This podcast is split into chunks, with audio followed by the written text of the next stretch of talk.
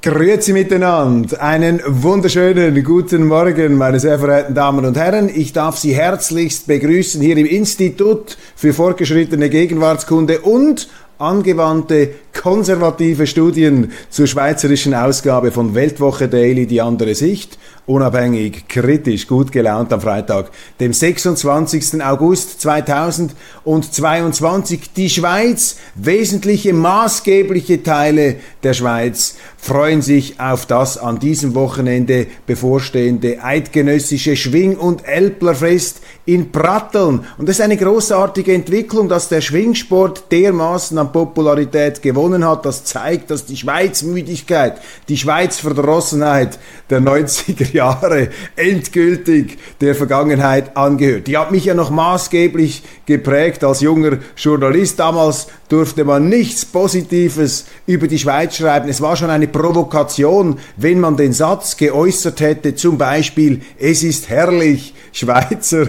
zu sein, dann hätte man seine Berufschancen in dieser Branche äh, mutwillig zertrümmert. La Suisse n'existe pas, die Schweiz ein Auslaufmodell der Geschichte und der Schwingsport, sozusagen der Inbegriff der reaktionären, rückwärtsgewandten Treichelt- und, Treichel- und Kuhglockenschweiz, damit wollte man nichts zu tun haben. Das hat sich komplett verändert. Auch der schweizerische Mainstream ist jetzt total pro Schwingen. Hier hat geradezu eine kulturelle Aneignung stattgefunden, was diese Woke-Spinner auf die Barrikaden rufen sollten. Ein Spaß beiseite. Das ist wirklich interessant, wie hier eben die Schweiz auch dieses urtümliche, ursprüngliche, volkstümliche schweizerische Sportgeschehen ähm, sich derart in der Sympathie eines breiten Publikums, eben auch eines Mainstream-Publikums ähm, nach oben ähm, bewegen, nach oben katapultieren konnte. Mir ist an solchen Schwingfesten schon aufgefallen, also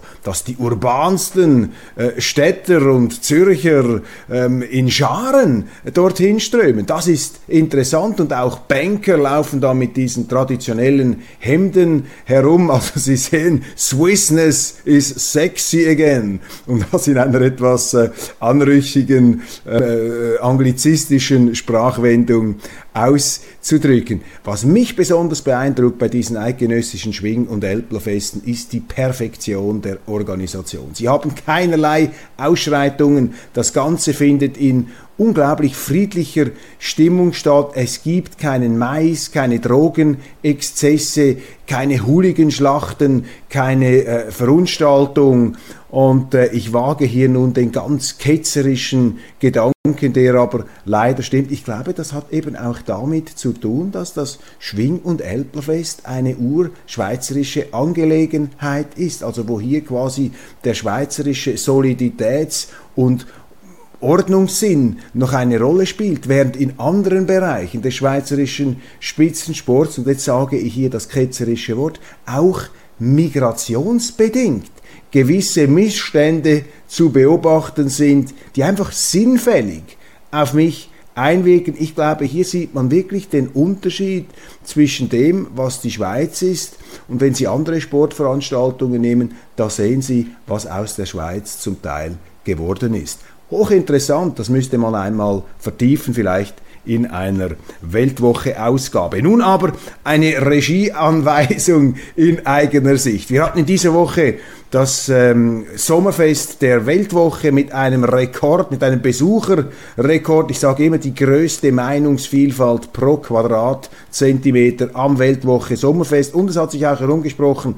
dass wir die gecancelte Reggae-Band Lauwarm eingeladen haben für ein Gastkonzert. Ja, ganz klar, das war ein Zeichen gegen diesen Wahnsinn der, äh, der äh, Kultursäuberer, der uns äh, seit jüngstem umzingelt, eben gegen diese Woke Culture, gegen diese Political Correctness. Sie haben es mitbekommen, die Berner Band Lauwarm, genau genommen ist der Bandleader Dominik, das ist der Lauwarm mit seinen Musikern, die äh, sind in die Schlagzeilen geraten, weil man ihnen verboten hat aufzutreten, weil zwei Bandmitglieder weiß Rastalocken haben. Und das wurde dann eben als kulturelle Aneignung ähm, gedeutet, als eine Art Rassismus kompletter Unsinn. Ich werde auf dieses Thema zum Schluss noch zurückkommen. Wir haben sie eingeladen zu einem Konzert und äh, die Leute, das Publikum war begeistert. Übrigens auch interessant, ich habe mit einem Bandmitglied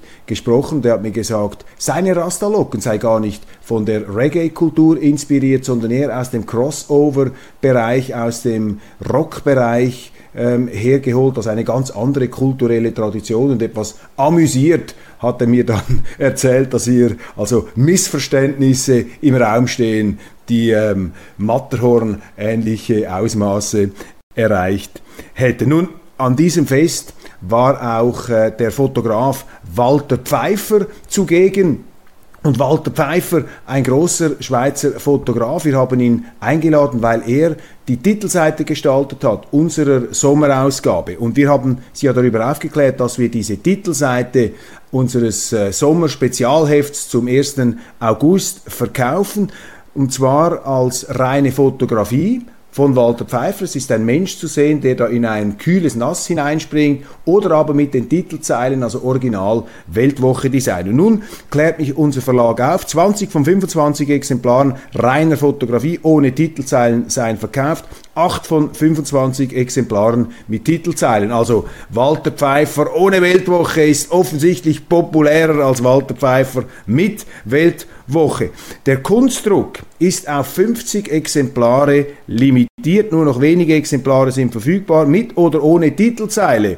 Der, Subskript, der Subskriptionspreis Entschuldigung, von 750 Franken gilt nur noch für Bestellungen bis zum 31. August. Danach schnellt der Preis auf 990 Franken hoch. Also greifen Sie zu, wenn Sie diesen Giganten der schweizerischen Gegenwartsfotografie in einem Originalsujet bei sich zu Hause haben wollen. Jedem Kunstdruck wird ein nummeriertes Echtheitszertifikat beigelegt, signiert von Walter Pfeiffer. Persönlich bestellen Sie jetzt unter www.weltwoche.ch-edition. Ich wiederhole www.weltwoche.ch-edition. Die wunderschönen sommerkühlen ähm, Wassersprungbilder des Schweizer Fotografen Walter Pfeiffer. Im Zeichen der kulturellen Aneignung. Sie kennen ja meine Definition von Kultur. Kultur ist immer kulturelle Aneignung, weil das Schöne an der Kultur eben darin besteht, dass sie sich alles aneignen kann, dass sie alles verwerten kann. Und Leute, die da dagegen sind, die das verhindern wollen, die wollen uns hineinführen in die fürchterlichsten Dunkelkammern der europäischen Geschichte, als man nationalistische Reinheit zum äh, kulturellen äh, Ideal deklarieren wollte, als man äh, sozusagen die Quality sleep is essential. That's why the Sleep Number Smart Bed is designed for your ever evolving sleep needs. Need a bed that's firmer or softer on either side? helps you sleep at a comfortable temperature? Sleep Number smart beds let you individualize your comfort so you sleep better together. JD Power ranks Sleep Number number 1 in customer satisfaction with mattresses purchased in-store. And now, save 50% on the Sleep Number limited edition smart bed for a limited time. For JD Power 2023 award information, visit jdpower.com/awards. Only at a Sleep Number store or sleepnumber.com. ja, rassistische oder auch eben hypernationalistische Unbeflecktheit einer autochthonen Kultur zum Industriestandard erklärt. Ich meine, das war das Kulturideal totalitärer Regierungen ähm, in der europäischen Geschichte und es ist schon eigentlich der nackte, der füdliblutte Wahnsinn, dass es jetzt Leute aus der Kulturszene selber gibt, die in diese Richtung gehen wollen. Aber ich sage Ihnen, der Wahnsinn ist so groß, ist dermaßen mit Händen zu greifen, dass er sich zur Kenntlichkeit entstellt. Ein anderes Wahnsinnsthema, das da äh, zu reden gibt, ist äh, Bundesrat Alain Berset und die Handyantenne. Der Blick hat aufgedeckt, dass äh, der Gesundheitsminister in seinem Wohnort im Kanton Freiburg verhindert hat, dass eine Handyantenne aufgestellt wird und zwar mit der Begründung, dass die elektromagnetischen Strahlen schädlich sind. Er hat auch noch ein paar andere äh, Bedingungen ähm, herbeigezogen. Und das ist natürlich hochgradig pikant, weil der Bundesrat, dem ja Berse selber angehört, den auf das Aufstellen dieser Handyantennen ähm, in dem Sinn äh, abgesegnet hat. Aber jetzt, wenn es dann natürlich den eigenen, im eigenen Umfeld passiert, dann ist Herr Berse nicht mehr für das, was sein Kollegium entschieden hat. Experten bestreiten ja, dass auch diese Diskussion um die elektromagnetischen Wellen eine ähm, sachliche Evidenz hat, also man bestreitet, dass hier diese Auswirkungen vorhanden sind. Spannend einfach in diesem Zusammenhang, auch äh, etwas äh, unfreiwillig lustig natürlich, dass ausgerechnet Alain Berse, der während der Corona-Krise ja auf alles eingeprügelt hat, was die hochwohlübliche Weisheit seiner Anordnungen in Zweifel gezogen hat, sofort von Wissenschaftsfeindlichkeit gesprochen hat, dass der gleiche Berse jetzt äh, hier im Urteil von Wissenschaftlern und Experten auch in etwas äh, holprigen und, äh, sage ich mal, unsicheren Gewässern da unterwegs ist ähm, mit seinen Thesen zu den elektromagnetischen Wellen. Allerdings hat diese Handyantennenaffäre für Berse auch etwas Gutes. So redet nämlich die Schweiz etwas weniger darüber, was die Weltwoche aufgedeckt hat und was im Grunde viel brisanter ist, dass nämlich Alain Berse, der Bundesrat, beim Staatsanwalt antraben musste, während sein einstmals engster Berater in Untersuchungshaft sitzt und das Ganze im Zusammenhang mit Amtsgeheimnisverletzungen während der Corona-Krise. Wir haben ja damals auch darüber gesprochen. Es ist ja offensichtlich, dass es dort Amtsgeheimnisverletzungen gegeben hat, denn äh, vor jeder Berse-Corona-Medienkonferenz waren die Zeitungen des Tagesanzeigers und des Blicks bereits lückenlos vorab informiert. Das heißt, da muss man ihnen wie in einer Küche durchgereicht haben, alle Informationen, die dann jeweils am kommenden Tag der Bundesrat eben Berse öffentlich kommuniziert hat. Wir haben das ja damals schon angeprangert, auch als unheilvolle Verquickung, als unheilvolle Verfilzung zwischen dem öffentlichen Sektor, zwischen dem Staat und den Journalisten, also ein eigentlicher Staatsjournalismus. Das ist in diesem Zusammenhang hier eigentlich die ganz brisante, die ganz ähm, nahrhafte Geschichte. Um die Industrie zu schützen, will der Bundesrat Haushalte einschränken. Ja, es wird jetzt darum gehen, dass Sie aufgefordert werden, zu Hause wir Strom zu sparen, Gas äh, zu sparen, um eine Energiemangellage abzuwenden. Ich habe es hier schon gesagt, der Bundesrat hat im, äh, letzten, äh, in der letzten Woche eine Reihe von äh, guten, wie ich meine, wichtigen Entscheidungen getroffen und äh, also zur Sicherstellung der Energieversorgung hier äh, beispielsweise, ich habe es gerade hier notiert, Wasserkraftwerke in Speicher äh, äh, sehen, ähm, notfallmäßige Inbetriebnahme von Ölkraftwerken, Gasreserven in Frankreich anzapfen. Also ein gewisser Pragmatismus kommt zurück. Auch die äh, Industrie wehrt sich da mit äh, Vorschlägen aus der Praxis. Das finde ich äh, eine gute Sache. Also diese auch ideologisierte Energiediskussion wird da ins Sachliche geführt. Aber wir müssen uns schon äh, letztlich vor Augen halten, dass nicht nur, aber auch dieser Krieg in der Ukraine, dann vor allem aber auch die gescheiterte Energiestrategie des Bundesrates nun dazu führen, dass von der Bevölkerung massive Opfer verlangt werden und zweitens, dass das Risiko im Raum steht, nach wie vor, dass Teile unserer Industrie abgewürgt werden könnten, dass sie nicht mehr ähm, über genügend Energie verfügen. Die Blackout-Gefahr ist äh, da und die äh, Schweizerische Volkspartei, die SVP, äh, das hört man aus den entsprechenden Gremien, will natürlich dieses Thema jetzt auch ganz zentral in, die, in den Wahlkampffokus rücken. Für die SVP sowieso sind das Themen, die sie natürlich traditionsgemäß bearbeitet hat. Äh, Energieproblematik, dann die ganze Migrationsfrage die wird äh, viel akuter aufgrund der Inflation. Da kündigen sich massiv verschärfte Wanderungsbewegungen an. Auch die Geldpolitik ein äh, wichtiges Thema aus bürgerlicher, aus konservativer Sicht. Und ich äh, wiederhole das hier, weil das ist äh, offenkundig, dass wenn die Zeiten schlechter werden, ist das für bürgerliche, für solide Politiker letztlich äh, eine gute Sache, weil sie dann ähm, mit ihren Anliegen verstärkt wieder äh, ins Bewusstsein der Leute rücken. Rot-grüne Anliegen haben oft in Zeiten der Hochkonjunktur ähm, äh, Aufschwung und sind dann in Mode, wenn die Leute glauben, über ähm, unerschöpfliche finanzielle Ressourcen zu verfügen, dann äh, ist man gerne bereit, sich äh, mit äh, Klima Perspektiven in 50 bis 100 Jahren auseinanderzusetzen. Aber wenn es dann eben ähm, Bach abgeht, wenn sich die Rezession ankündigt, dann äh, finden eben diese heilsamen Ernüchterungen statt und die soliden Werte kehren zurück. Claude Wild ist der Botschafter der Schweiz in Kiew und er hat äh, ein Interview gegeben im Blick und ich habe mir dieses Interview angeschaut und mit wachsender äh, Skepsis, mit Zweifeln da gelesen, was dieser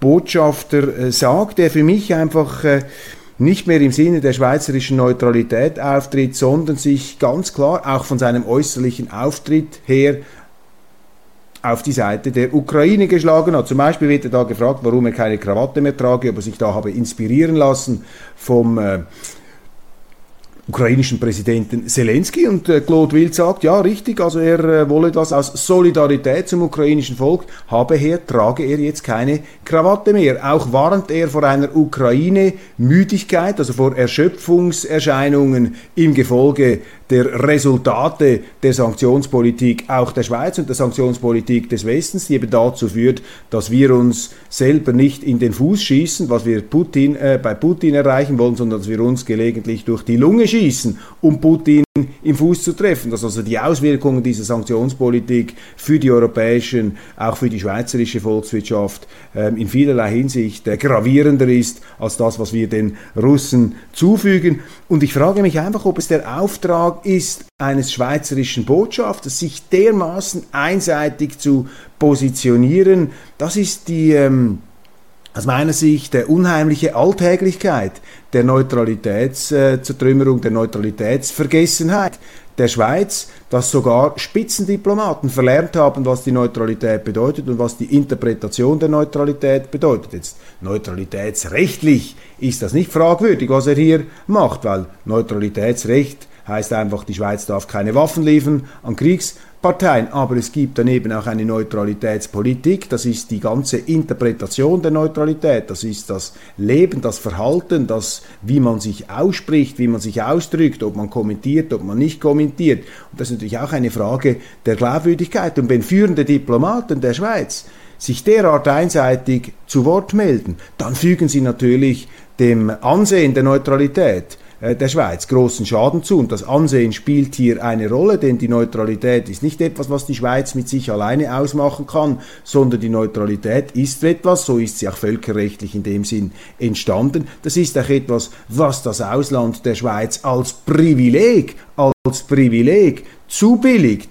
Und 1815 am Wiener Kongress, wo die Neutralität, die schweizerische, die immerwährende, bewaffnete, umfassende, ähm, äh, sanktioniert wurde, beglaubigt wurde, äh, besiegelt wurde, waren es die Russen, Zar Alexander I., der sich da sehr für die Schweiz eingesetzt hat und ähm, einfach interessant, das in der historischen Bedeutung zu würdigen. Und das heißt natürlich, dass man auch im Auge des Auslands sich glaubwürdig verhalten muss und sich dieser, dieses Neutralitätsstatus als würdig erweisen muss. Aber mit solchen Aussagen wie hier ist das zweifellos nicht der Fall. Eine heikle Sache, jetzt auch der Entscheid des Bundesrates, ähm, die äh, Stop F35 Initiative frühestens äh, die Abstimmung darüber frühestens im äh, März 2023 zuzulassen. Ich habe dieses Thema hier auch schon angesprochen. Es geht um den, es geht um den neuen Kampfflieger. Das Budget ist schon einmal bewilligt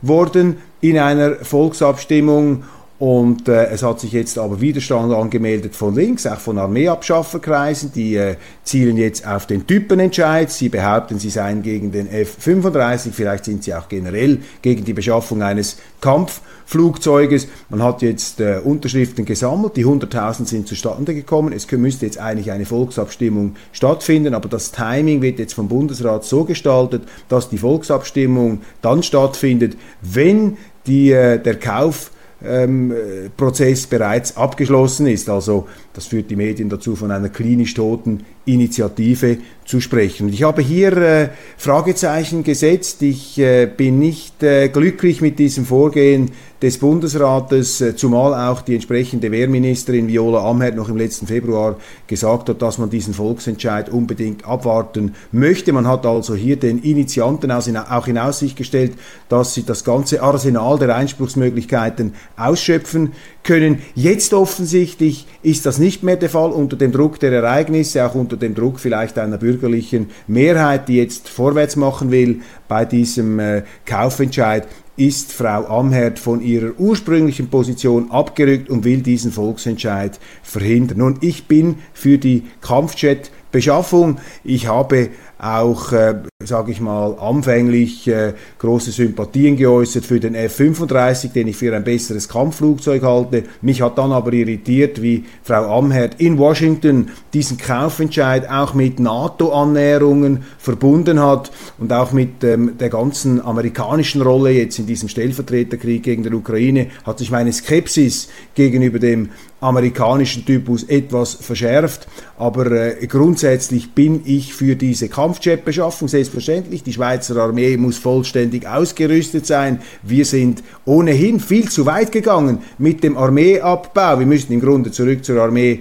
61, 800.000 Soldaten im äh, Sollbestand und mobilisierungsfähig in 48 Stunden. Das war ja ein Wunderwerk geradezu einer Milizarmee, weltweit auch äh, bestaunt und immer wieder äh, von äh, Delegationen auch der Groß- und Supermächte hier besucht und begutachtet und mit also höchsten äh, Würdigungen bedacht. Das ist schon das Ziel, das wir haben müssen. Gleichzeitig bin ich aber auch der dezidierten Auffassung, dass es äh, schlecht ist, wenn der Bundesrat ähm, mit ähm, Fragen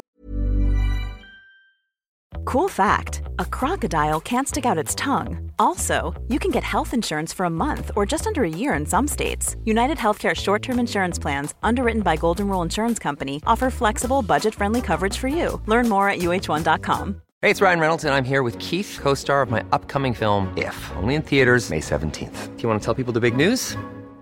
All right, I'll do it. Sign up now and you'll get unlimited for $15 a month in six months of Paramount Plus Essential Plan on us. Mintmobile.com slash switch. Upfront payment of $45 equivalent to $15 per month. Unlimited over 40 gigabytes per month. Face lower speeds. Videos at 480p. Active Mint customers by 531.24 get six months of Paramount Plus Essential Plan. Auto renews after six months. Offer ends May 31st, 2024. Separate Paramount Plus registration required. Terms and conditions apply if rated PG. Würdigen, sagen wir mal, mit etwas zweifelhaften Methoden Leute, die nicht einverstanden sind, ausbremsen möchte, daran hindern möchte, ihre demokratischen Einspruchsrechte wahrzunehmen. Das ist für mich eben auch die Schweiz. Überbremst, politisch hoch überbremst, eben keine Diktatur, wo man einfach durchregieren kann. Und deshalb war ja die Corona-Zeit eine derart äh, üble Zeit, weil dort der Bundesrat massiv eingegriffen hat ins Leben der Leute, ganz massiv hier einfach durchregiert hat und diesen Stil jetzt weiterzieht, auch mit äh, gravierenden Entscheidungen im Zusammenhang mit dem Ukraine-Krieg, Stichwort Neutralitätszertrümmerung, Stichwort Sanktionsübernahme, ohne jede echte demokratische Legitimation. Und jetzt hier wieder so ein halbseidenes, ein schummriges Manöver, wo man von einer ursprünglichen Zubilligung eines Volksentscheids davon wieder abrückt aus opportunistischen Gründen. Das ist für mich nicht die Schweiz. Die Schweiz ist, ob es einem passt oder nicht, das Land, wo der Hinterste und der Letzte bis zum Schluss noch irgendwo die Stopptaste drücken kann. Ja, das führt zu einem zum Teil etwas quälend langsamen politischen ähm, Prozess. Die Mühlen malen in der Demokratie so ist etwas langsamer als in der, Demokra in der Diktatur und in der direkten Demokratie malen sie nochmal viel langsamer. Aber die Langsamkeit ist hier eben Trumpf und in der Schweiz hat es dazu geführt, dass unsere Entscheidungen, sind sie denn einmal getroffen, breiter abgestützt und weniger schnell korrigiert werden müssen. Und deshalb äh, setze ich hier ein Fragezeichen. Man muss allerdings hinzufügen, dass äh, die Befürworter des Turbo-Verfahrens des Bundesrates darauf hinweisen, dass die Initianten mit ihrer äh, Unterschriftensammlung äh, versuchen, durch die Hintertüre ihrerseits ein fragwürdiges Unterfangen zu lancieren.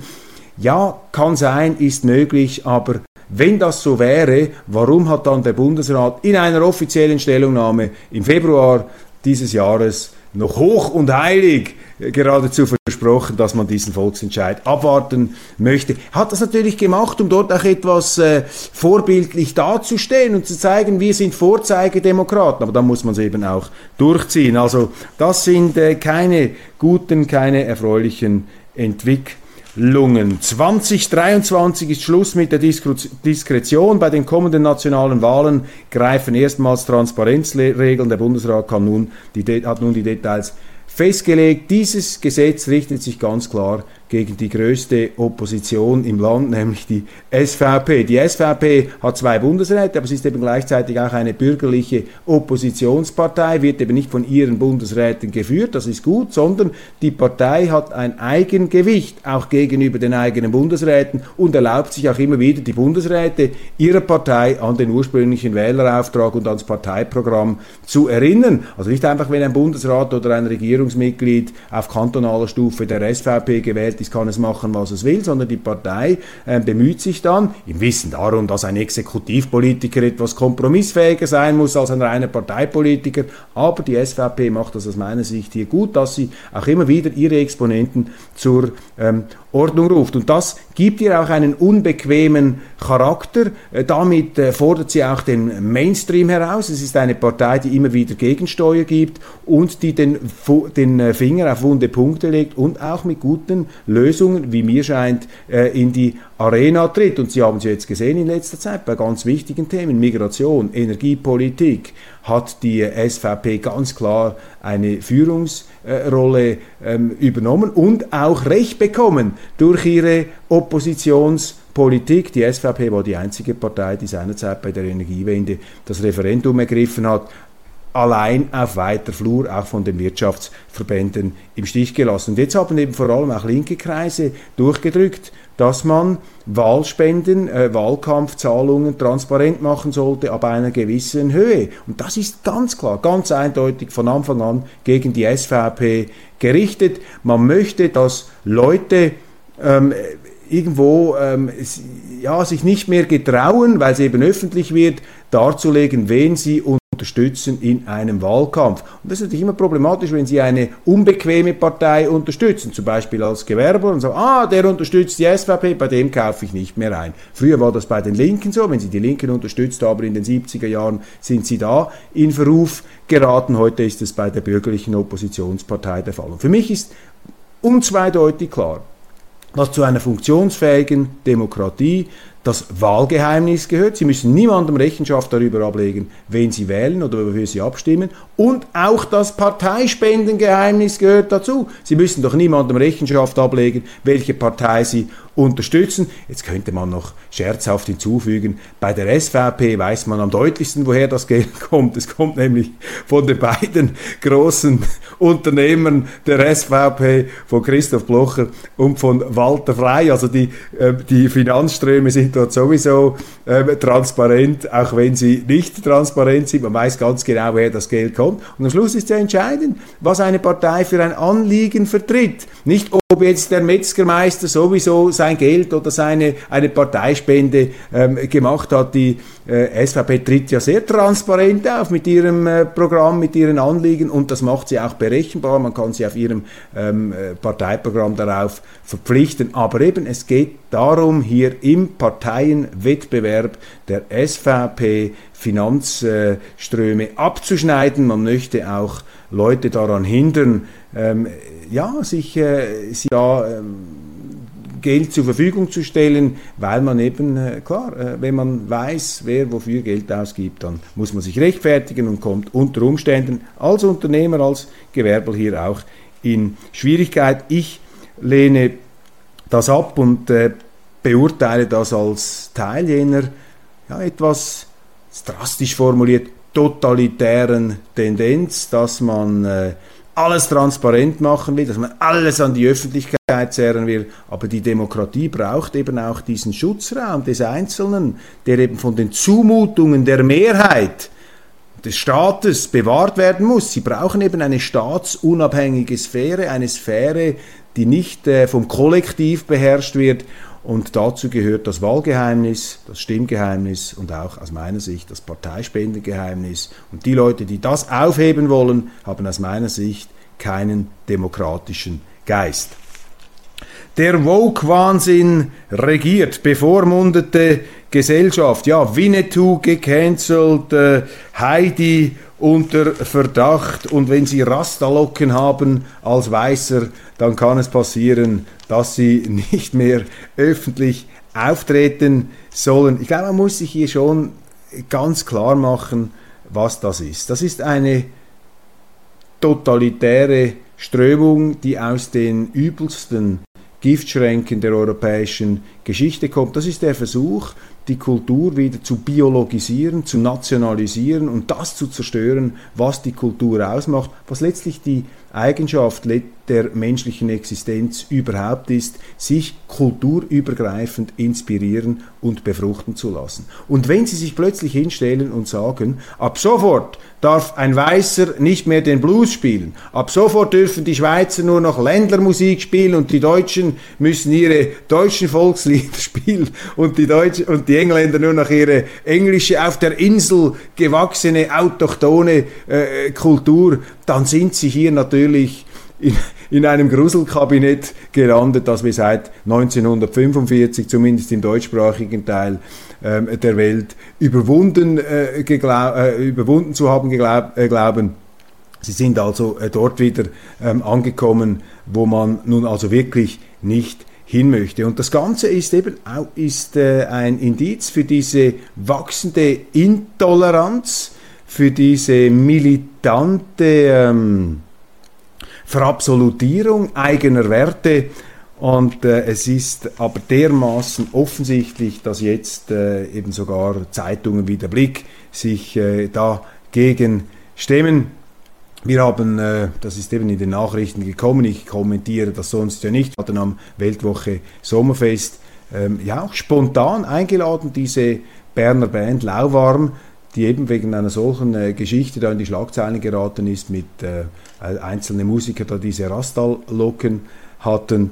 Und für mich ist das äh, einfach derart abwegig, dass man die Kultur hier sozusagen ähm, kasernieren möchte, dass man sie hier wieder äh, ja, zurückführen will in etwas, was es sowieso nicht gibt. Kulturelle Reinheit. Ich meine, man muss sich das wirklich vorstellen.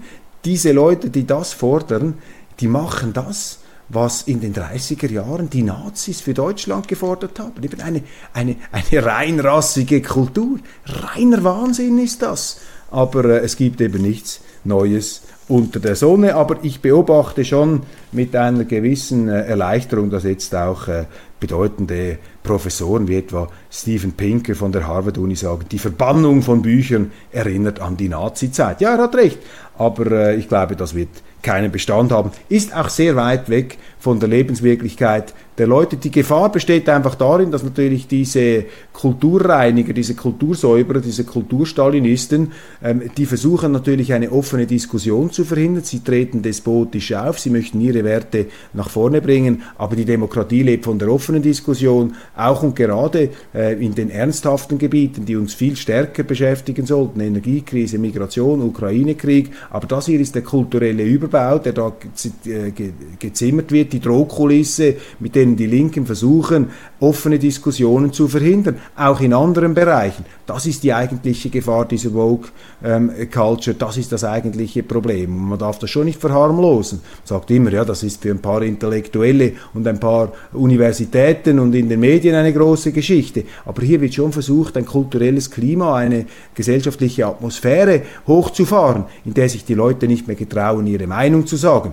Auch in ganz relevanten äh, Politikbereichen nicht mehr. Und deshalb muss man diese Vogue-Kultur bekämpfen. Zum Schluss noch eine Geschichte, die mich berührt. In Lauterbrunn im Kanton Bern ist ein beliebter Gemeindepräsident von seiner Frau ähm, umgebracht worden offensichtlich eine toxische Beziehung. Äh, ein, der Schweizer äh, Gemeindepräsident von Lauterbrunn war mit einer Deutschen verheiratet. Die hatten immer wieder Streit. Er traute sich offensichtlich äh, phasenweise gar nicht mehr nach Hause zu gehen. Und zum Schluss hat die Frau ihren Ehemann umgebracht. Sie hat das auch zugegeben, also häusliche Gewalt einmal ganz anders als äh, wie man sie sonst äh, sich äh, vorgestellt äh, hat und wie man sie in aller Regel auch antrifft, wo die Männer sehr gewalttätig sind. Es gibt eben auch Frauen, die zu nicht nur seelischer, sondern wie hier dieser äh, tragische Fall zeigt, auch zu körperlicher Grausamkeit ähm, neigen.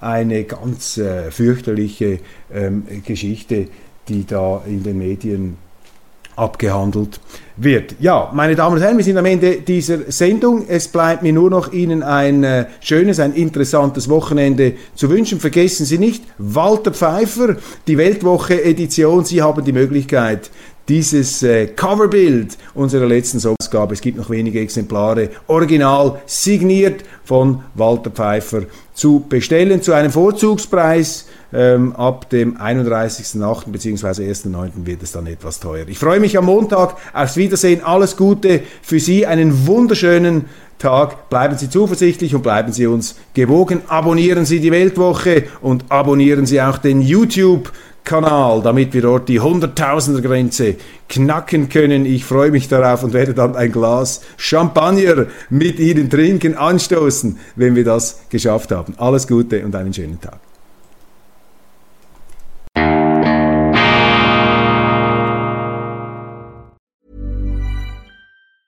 Hi, I'm Daniel, founder of Pretty Litter. Did you know cats tend to hide symptoms of sickness and pain? I learned this the hard way after losing my cat, Gingy. So I created Pretty Litter, a health monitoring litter that helps detect early signs of illness by changing colors, saving you money and potentially your cat's life. Pretty Litter is veterinarian developed, and it's the easiest way to keep tabs on your fur baby's health right at home. Go to prettylitter.com and use code ACAST for 20% off your first order and a free cat toy. Terms and conditions apply. See site for details.